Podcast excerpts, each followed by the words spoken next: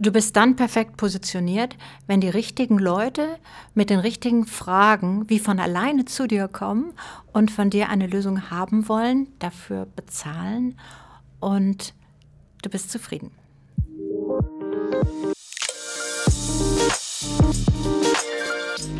Heldinnen braucht die Welt.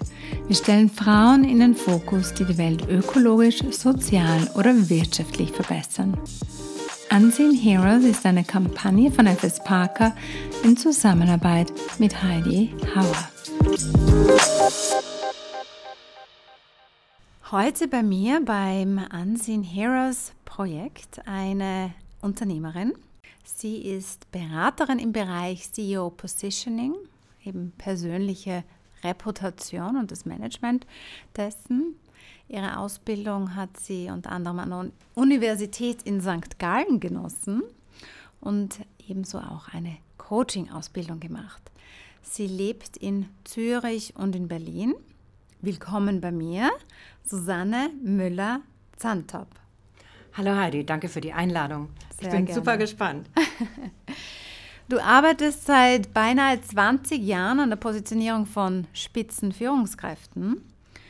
Heutzutage nimmt man im Zusammenhang da gerne das Wort auch Authentizität in den Mund. Ist es notwendig oder sagst du, das Wort ist mittlerweile überstrapaziert?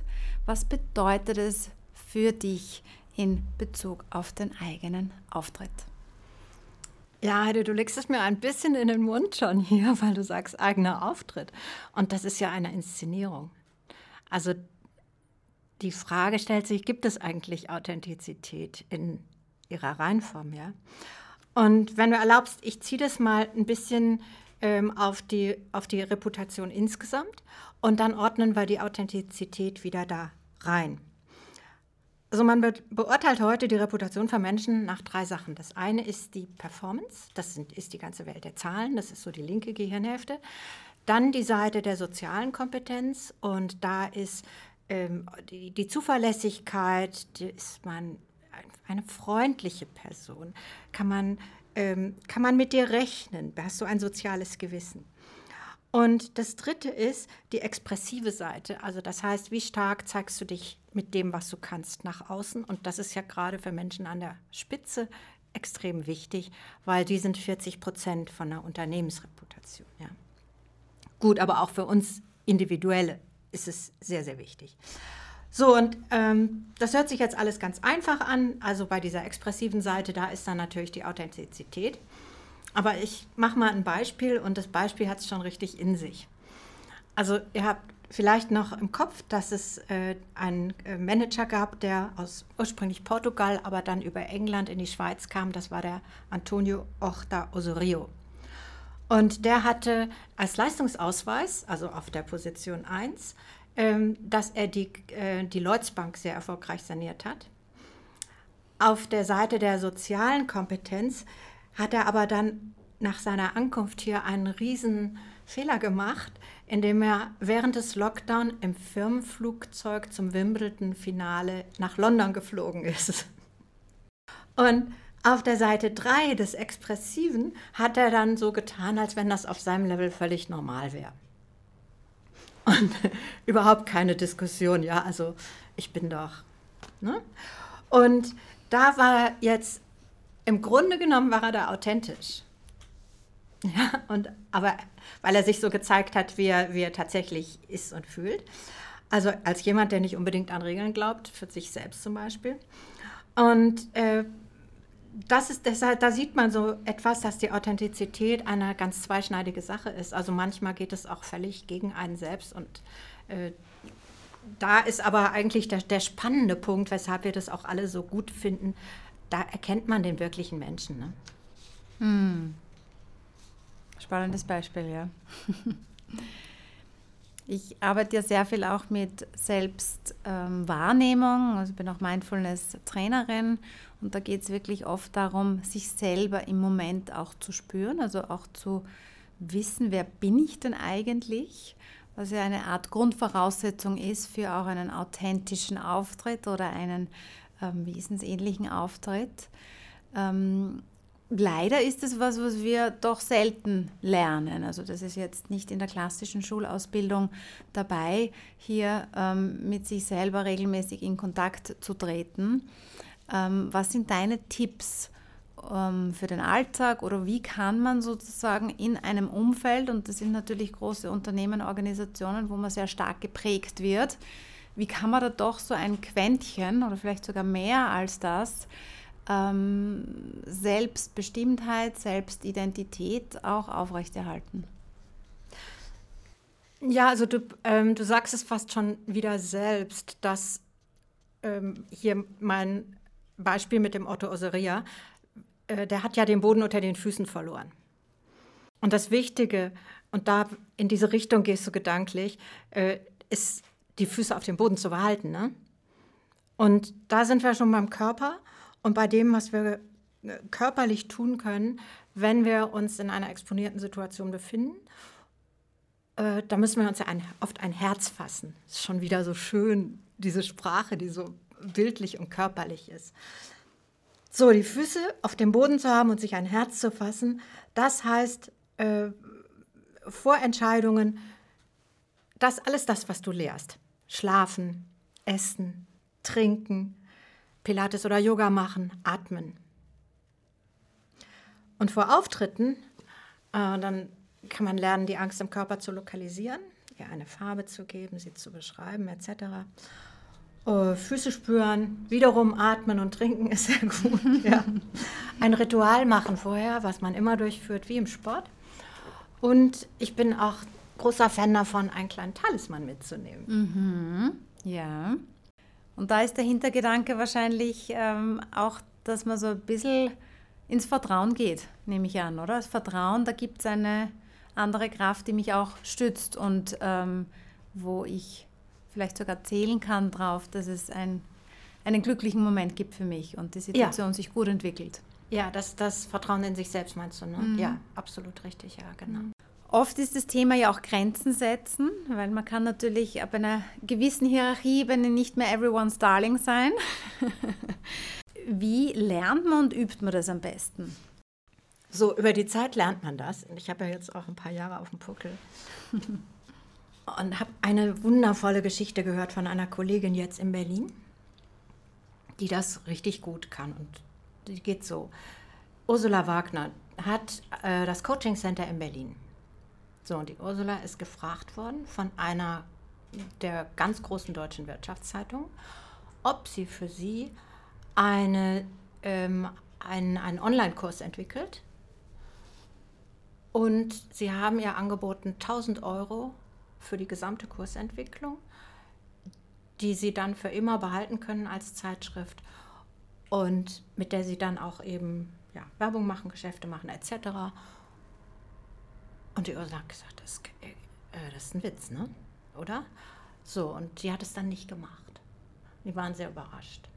Und da muss ich sagen, Hut ab, weil sich da abgrenzen zu können, ne? inzwischen habe ich es mhm. gelernt, das ist eine enorme Leistung. Und äh, natürlich, wenn da so eine ganz große Brand anfragt, dann hat man erstmal das Gefühl, uh, toll und was lernt, was, wie viele Kunden kommen dann mehr zu mir, etc. etc. Und die hat das einfach nicht gemacht. Also geht es auch sehr stark darum, seinen eigenen Wert zu kennen und für den einzustehen, oder? Ja, ja, das ist schön, ja, finde ich richtig. Mhm. Und weißt du, das ist dann eben auch wiederum authentisch. Und äh, wie man das lernt und übt, dann kann ich eigentlich nur sagen, dass man solche Beispiele sich erzielen sollte mhm. und dann eben auch selbst probiert, ne? wie weit man merkt es ja eigentlich in dem Moment schon, aber man hat das Gefühl, man muss eine gute Miene dazu machen. Mm. Also so geht es mir manchmal und dann hinterher ärgere ich mich ganz doll. und was natürlich auch dazu kommt, Übung macht den Meister, oder? Es ist wie, wie ein Muskel auch, den man trainiert. Also je häufiger man Nein sagt oder sich auch auf ja, freundliche, respektvolle Art und Weise abgrenzen kann, desto leichter fällt es einem auch. Ja, ganz bestimmt. Und es fängt ja oft bei Kleinigkeiten an, ja. Also ich habe äh, diese, diese andere schöne Geschichte im Kopf, wo die hat mir der Mann einer äh, ganz äh, tollen Account Managerin erzählt. So, und die hat die ganz große Consumer Brands. Und er sagt, morgens, wenn die aus dem Haus geht, weiß ich immer schon, zu welchem Kunden die geht, weil die hat sich entsprechend angezogen. Wenn die jetzt zu Procter Gamble geht, dann sieht die anders aus, als wenn die zu Estee Lauder geht. Und ich fand das so spannend, ja, weil das hat wieder was mit Authentizität ja, zu tun. Ja. Wie würde sie denn eigentlich am liebsten gehen?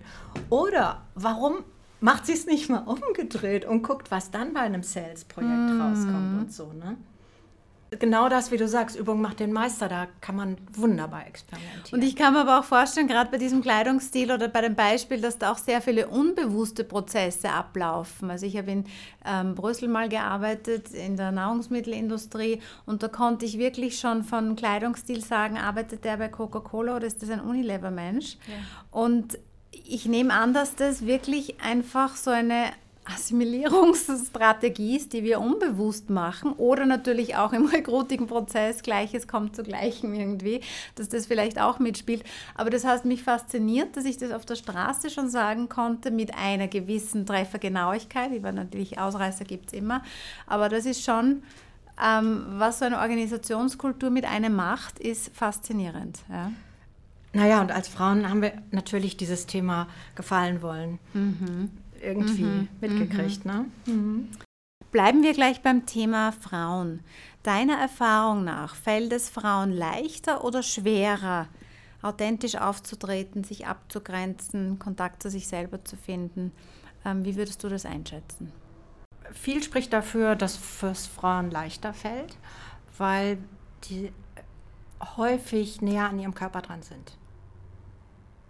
Und wie ich eben gesagt habe, also auf den Füßen stehen, sein Herz spüren, das ist alles die Körperthematik. Deswegen äh, kommt da die Quelle der Authentizität einfacher oder hat weniger Schleier um sich herum. Mhm. Das heißt auch früher mhm. zu hören, wann ist es mir zu viel, ja? ja? Also auch die Schmerzgrenze ein bisschen zu greifen. Ja. Mhm. Ja. Wobei das natürlich toll ist in gemischten Teams, weil mhm. dann oft die Frauen sozusagen den ersten Schritt machen, äh, die Fenster aufreißen, eine Pause verlangen etc.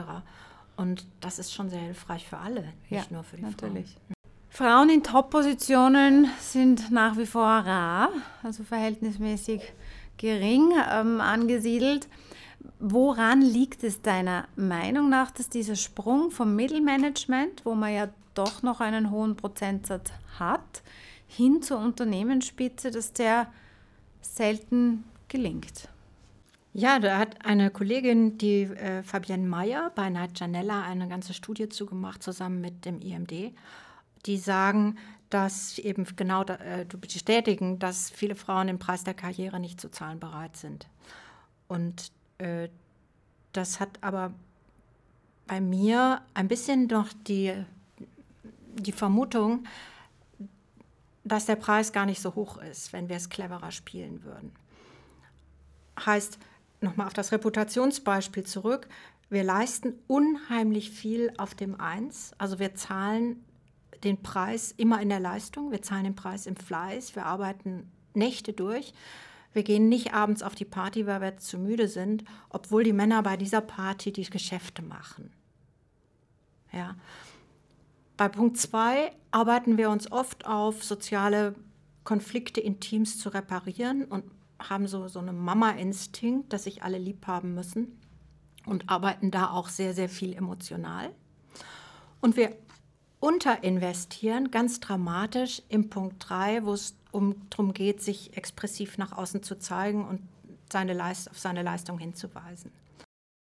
Also unserer Beobachtung nach ist diese Unterinvestition ähm, problematisch, weil sie halt so viel Kraft kostet. Also sie kostet, kostet Kraft, weil man merkt es natürlich, man hat ein schlechtes Gefühl und man äh, tut aber trotzdem nichts. Wobei klar ist, dass meinetwegen ein Auftritt ist viel wichtiger, als zwölf Nächte an einem internen Report zu schreiben. Ne?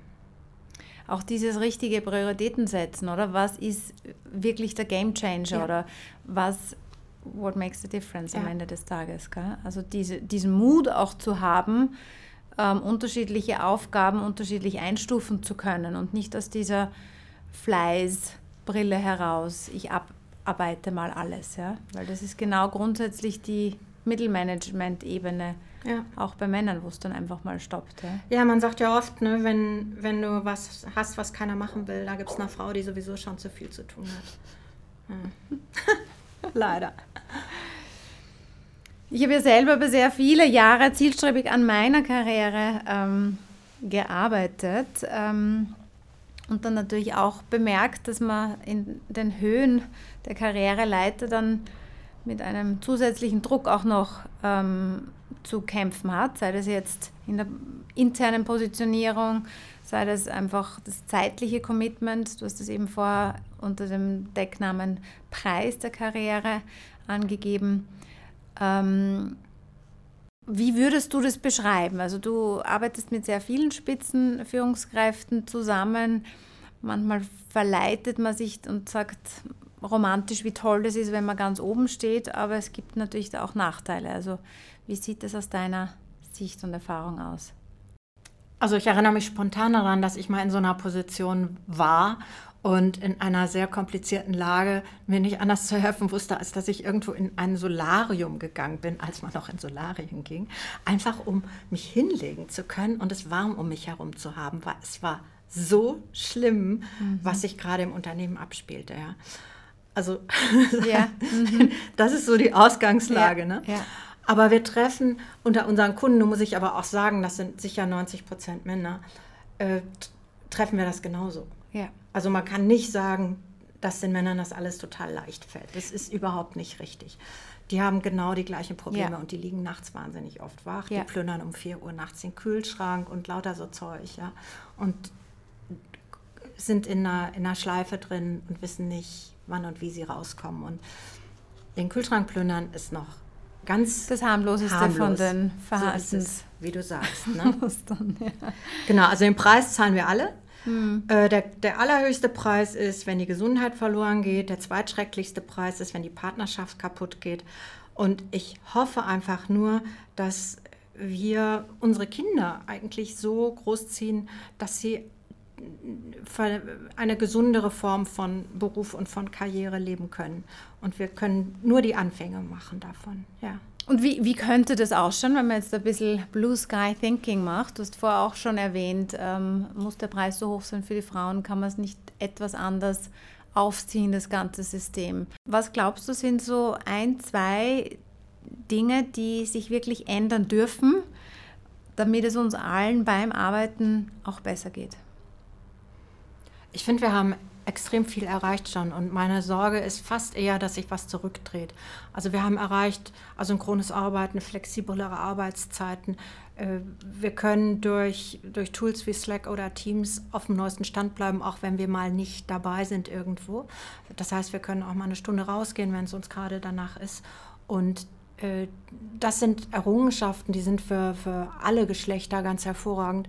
Und ich finde es super wichtig, dass wir das jetzt auch durchziehen und nicht wieder so diese alte mhm. Office-Politik äh, zurückbringen. Ne? Mhm. Wenn das gelingt, hervorragend. Was dann noch äh, wichtig wird, ist Kinderbetreuung und solche Themen, damit wir das auch gleichziehen können. Mhm. Und dann sind wir extrem weit gekommen. Das mhm. würde ich mich sehr freuen. Sehr schön, ja. Hoffen wir, dass wir das bald sehen und die Früchte davon alle ernten können. Jetzt wechseln wir ein bisschen auf die Privatseite von dir. Du bist begeisterte Bergsteigerin. Woher stammt diese Leidenschaft? Tja, also zunächst mal äh, habe ich gedacht, das wäre das wär was, was ich von meinem Vater habe, weil der auch in die Berge geht, ja. Und dann ist mir aber mal klar geworden, dass das auch ganz viel mit den Frauen in meiner Familie zu tun hat, die äh, sich zum Teil hat, eine Tante von mir hat sich 1920 Militärski geliehen. Da hatten Frauen, waren war noch nicht fürs Skifahren vorgesehen, ja. und ist damit Ski gefahren. Und meine Großmutter ist auf die, in die Berge gegangen und die hat zum Beispiel äh, meinen Vater im Gefangenenlager äh, besucht im, im Zweiten Weltkrieg und ist ewig lang an einem offenen Güterzug gefahren und dann Kilometer um Kilometer gelaufen und gesucht und hat ihn gefunden. Und das sind, glaube ich, Sachen, die sind so in deiner DNA drin. Das heißt, du, ich bin extrem durchhaltefähig, ich kann unheimlich leiden, ja. Und ich habe aber noch, Gott sei Dank, jetzt diese Möglichkeit in einer Friedenszeit, das auszuleben. Und für mich ist so das Höhenbergsteigen, also tatsächlich auch die Todeszone extrem wichtig, mhm. weil das, äh, das gibt, das gibt so viel, es gibt so viel Tiefe und Bescheidenheit für dich selber.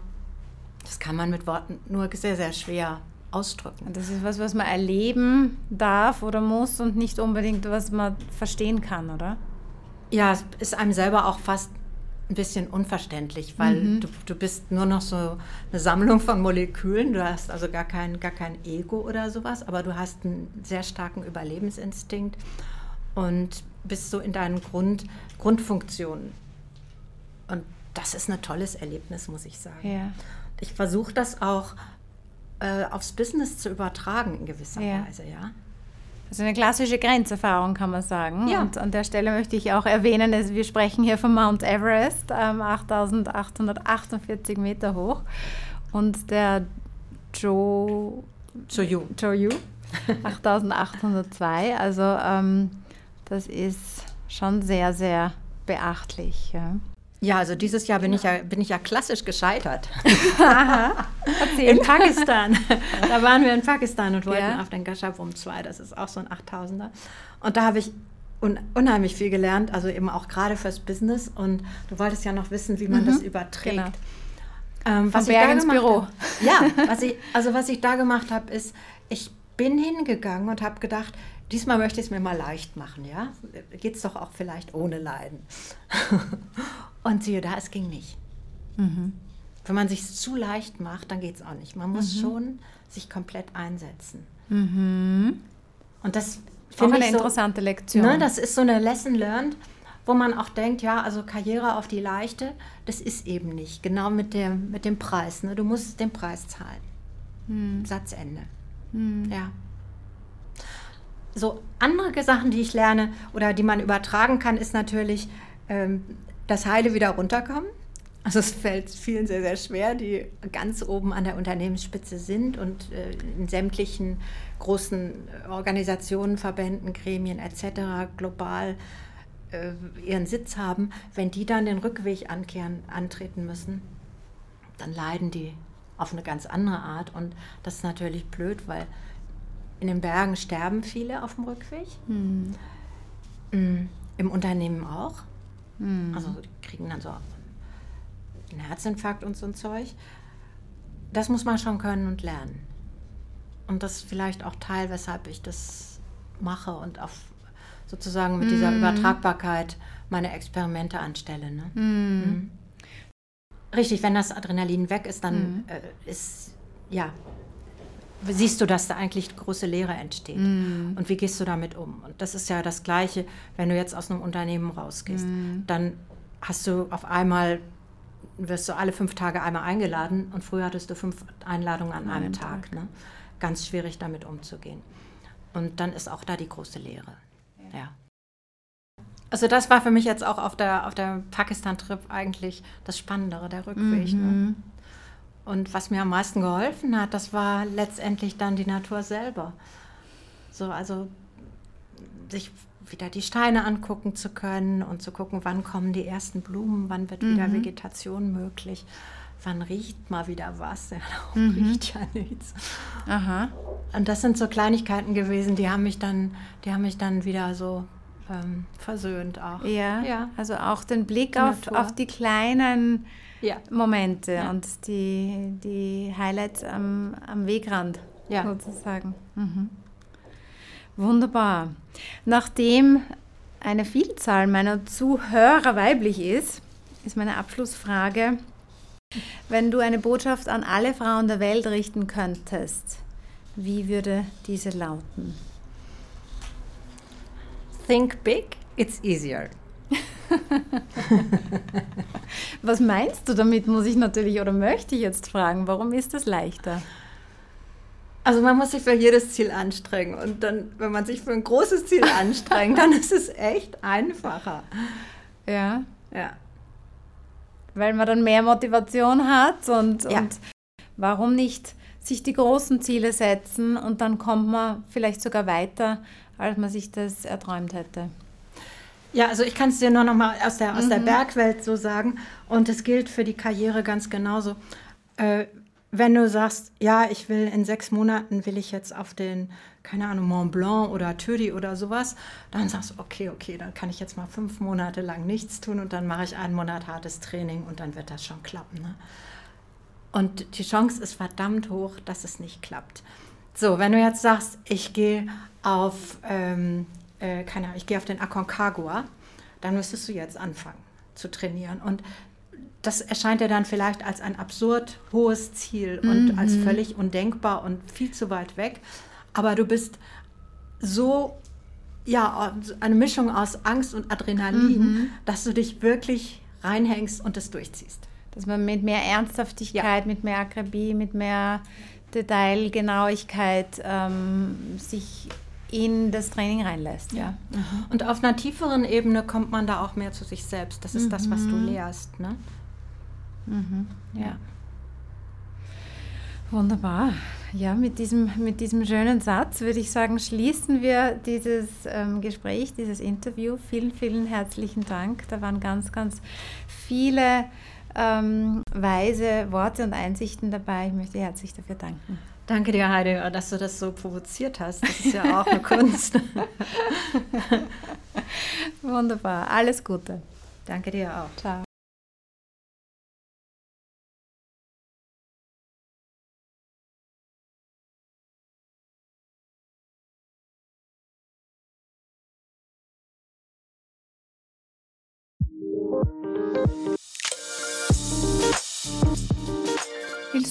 Über die Unseen Heroes Kampagne erfahren? Klicke auf den Link in den Show Notes oder besuche die Website unseen-heroes.ch.